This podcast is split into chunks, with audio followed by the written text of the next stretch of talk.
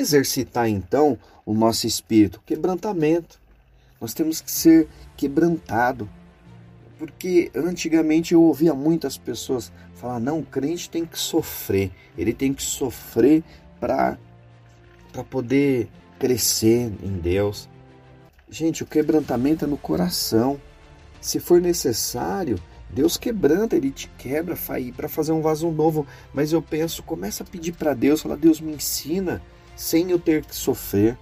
Mas se for necessário, você vai passar por um quebrantamento, porque deve haver esse quebrantamento da carne, para que você é, deixe as coisas da carne da alma e se conecte, se conecte com Deus.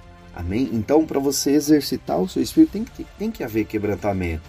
Tem que haver. É, é, os desejos da alma eles têm que ser deixados de lado, do corpo de lado, e ter o quebrantamento do teu próprio, no teu próprio espírito, para que você possa perceber Deus.